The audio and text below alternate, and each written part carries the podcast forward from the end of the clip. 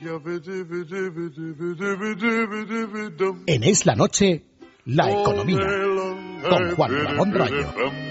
If I were a wealthy man, I wouldn't have to work. 8 y 43 minutos, Juan Ramón Rayo, muy buenas noches. ¿Qué tal? Muy buenas noches. Bueno, hoy la actualidad económica viene absolutamente cargada con una cita importante en estos momentos en el Ministerio de Hacienda con ese Consejo de Política Fiscal y Financiera, del cual hablaremos, por supuesto, pero Vamos a empezar, Rayo, si te parece, con una buena noticia. Sí, desde luego hoy buena noticia sin, sin demasiados matices, aunque alguno podremos encontrar, pero en general muy buena noticia.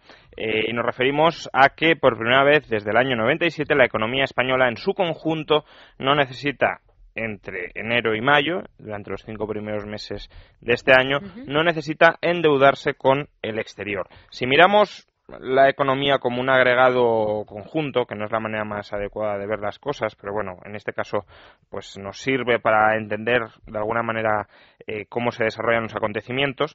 Eh, si miramos la economía como un conjunto, como un agregado, aquello que la economía española en su conjunto compra de más al extranjero de lo que vende al extranjero es lo que la economía española se endeuda con el extranjero. El problema de España desde hace ya muchas décadas, pero especialmente durante la última década, ha sido que compraba mucho más al extranjero de lo que vendía. Básicamente vivía de lo que el resto le prestaban, de lo que nuestros acreedores internacionales nos prestaban. Y esto llevó a acumular una inmensa deuda exterior de inmensa deuda exterior que además se dirigió, se destinó a financiar pues no una economía moderna, no una economía ágil, no una economía dinámica y creativa, sino cementerios de ladrillo que son improductivos y que por tanto no tienen capacidad para generar riqueza futura con la que pagar esa deuda exterior. Bueno, pues ya por primera vez en bastantes años, en 16 años, entre enero y mayo, la economía española en su conjunto no solo no se ha endeudado, es decir, no ha comprado más de lo que ha vendido fuera, sino que ha empezado a vender fuera. Vender es una generalidad para todos los cobros que reciba, ¿de acuerdo? Ha empezado a vender más fuera de lo que compra, es decir, ha acumulado un superávit exterior. ¿Por qué es positivo este superávit exterior? De entrada porque nos empezamos a no endeudar, es decir, ya para seguir funcionando no hace falta que eh, sigamos aumentando nuestro endeudamiento, no hace falta que sigamos acumulando más pasivos, no hace falta que sigamos teniendo más obligaciones con el exterior. Pero es que además no solo es que no lo hayamos equilibrado que nos hayamos quedado sin endeudarnos más, es que además hemos empezado a desendeudarnos, a reducir nuestro endeudamiento. Como vendemos más de lo que compramos, nos queda un remanente que podemos destinar a amortizar nuestra deuda exterior. No en una cantidad abismal, eh, recordemos que ahora mismo el endeudamiento exterior ronda casi el billón de euros y entre enero y mayo se ha acumulado un superávit de 2.500 millones de euros. Eso significa que es el 0,2% de todo ese mega endeudamiento exterior. Pero al menos, insisto, la deuda ya no crece y parece que la dirección es más bien a que va a empezar a decrecer. Es verdad que en buena medida hemos logrado ese superávit como consecuencia de las transferencias de la Unión Europea. Si miramos solo la balanza, que es propiamente balanza de, de, actividad económica, por decirlo de alguna manera, ahí tenemos un déficit de algo más de mil millones. Pero luego, en transferencias y otros entregas de, de, pagos del exterior, transferencias públicas de la Unión Europea, pues hay casi 3.000 millones, con lo cual al final tenemos un superávit de 2.500. Pero aún así es un dato positivo, porque si lo comparamos con el dato del año pasado, que no fue tampoco un dato negativo en relación con nuestra costumbre histórica, el año pasado, entre enero y mayo, acumulamos un déficit no un superávit, un déficit de 15.000 millones de euros. Por tanto, hemos pasado de un déficit de 15.000 millones de euros a un superávit de 2.500. Es una evolución más que eh, satisfactoria.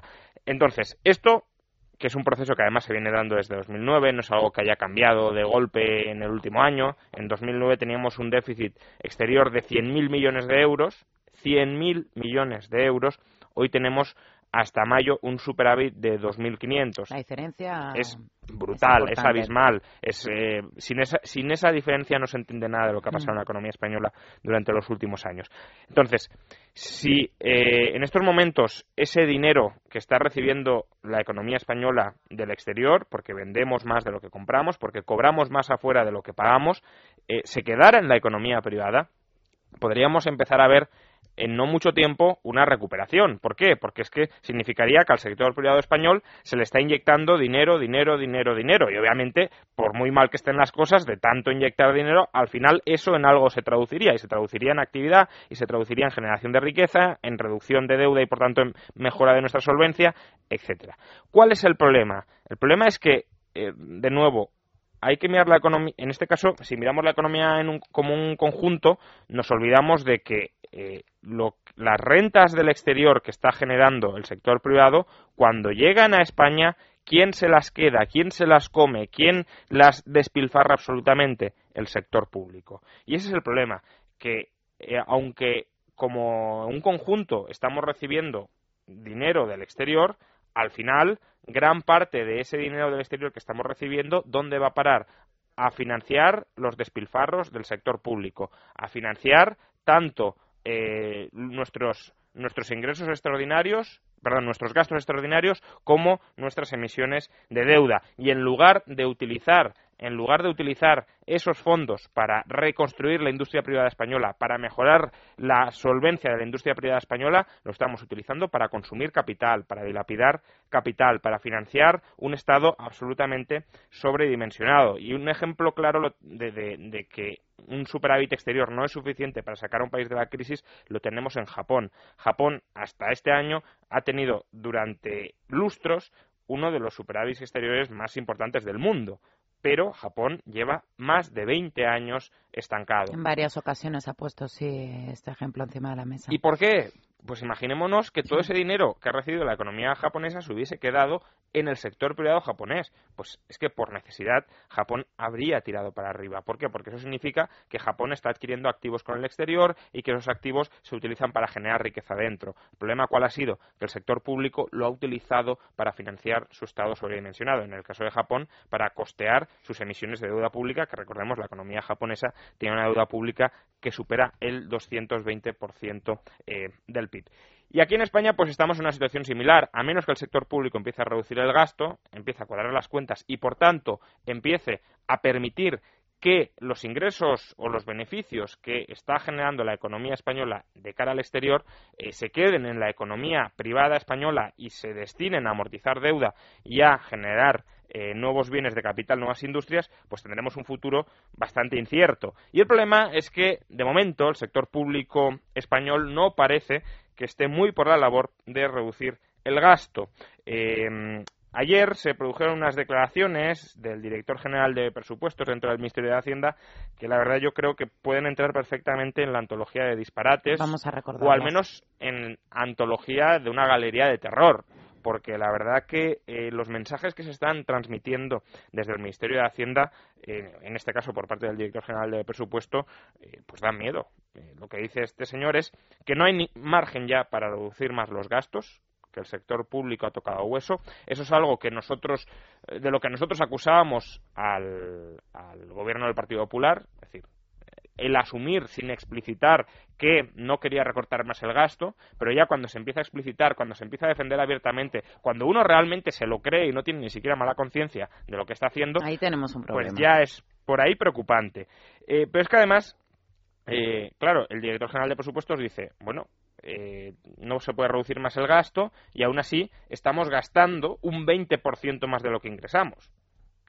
ya hay que ser eh, manirroto para, gastando un 20% más de lo que se ingresa, decir que no hay margen para recortar el gasto. Imaginen ustedes una familia o una empresa que gastara sistemáticamente un 20% más de lo que ingresa y que sus miembros dijeran, no, es que no se puede recortar nada el gasto, ya vivimos al borde de nuestras posibilidades. Pues obviamente tendríamos una pésima gestión financiera. Pero lo más preocupante es que, claro, si gastamos un 20% más de lo que ingresamos y no se puede reducir el gasto, ¿De dónde vendrá el equilibrio presupuestario? Pues de donde el gobierno está intentando, desde que llegó al poder, que venga, de subir los impuestos.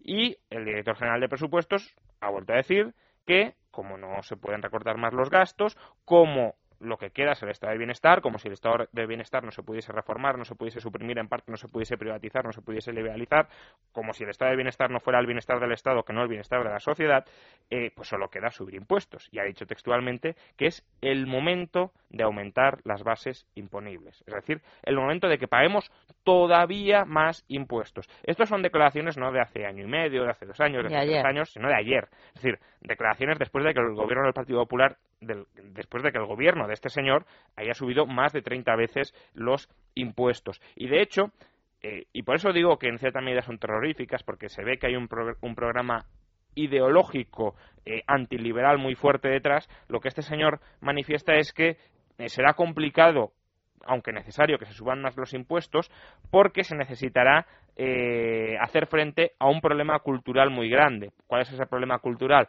Que a los españoles no nos gusta pagar impuestos, con lo cual tendremos resistencias que el gobierno, a través de la propaganda, a través de la reeducación, a través del adoctrinamiento, en definitiva, tendrá que solventar y tendrá que arreglar. ¿Para qué? Pues supongo que con la idea de que en España predomine algo así como una socialdemocracia nórdica, es decir, que nos metan los impuestos al 60% y que disfrutemos de un estado de bienestar decente. De estado de bienestar decente que obviamente ni lo vamos a tener ni, lo tenemos. No nos podemos compararse. No, porque es que allí son mucho más ricos que nosotros, pagando un 60% eso tiene una recaudación eh, bastante grande, que luego probablemente estarían mejor si el estado de bienestar de allí fuera privado, pero ese es otro tema. Pero aquí con un 60% de recaudación eh, es que no tenemos para nada, porque además lo que vamos a hacer es machacar más la economía y hundir más la economía economía. Pues bueno, esto es lo que dice este eh, señor, el director general de presupuestos, que de alguna manera exterioriza lo que nos temíamos del Ministerio de Hacienda, es decir, que está obsesionado con subir impuestos no con y está obsesionado con no bajar el gasto, con no pinchar la burbuja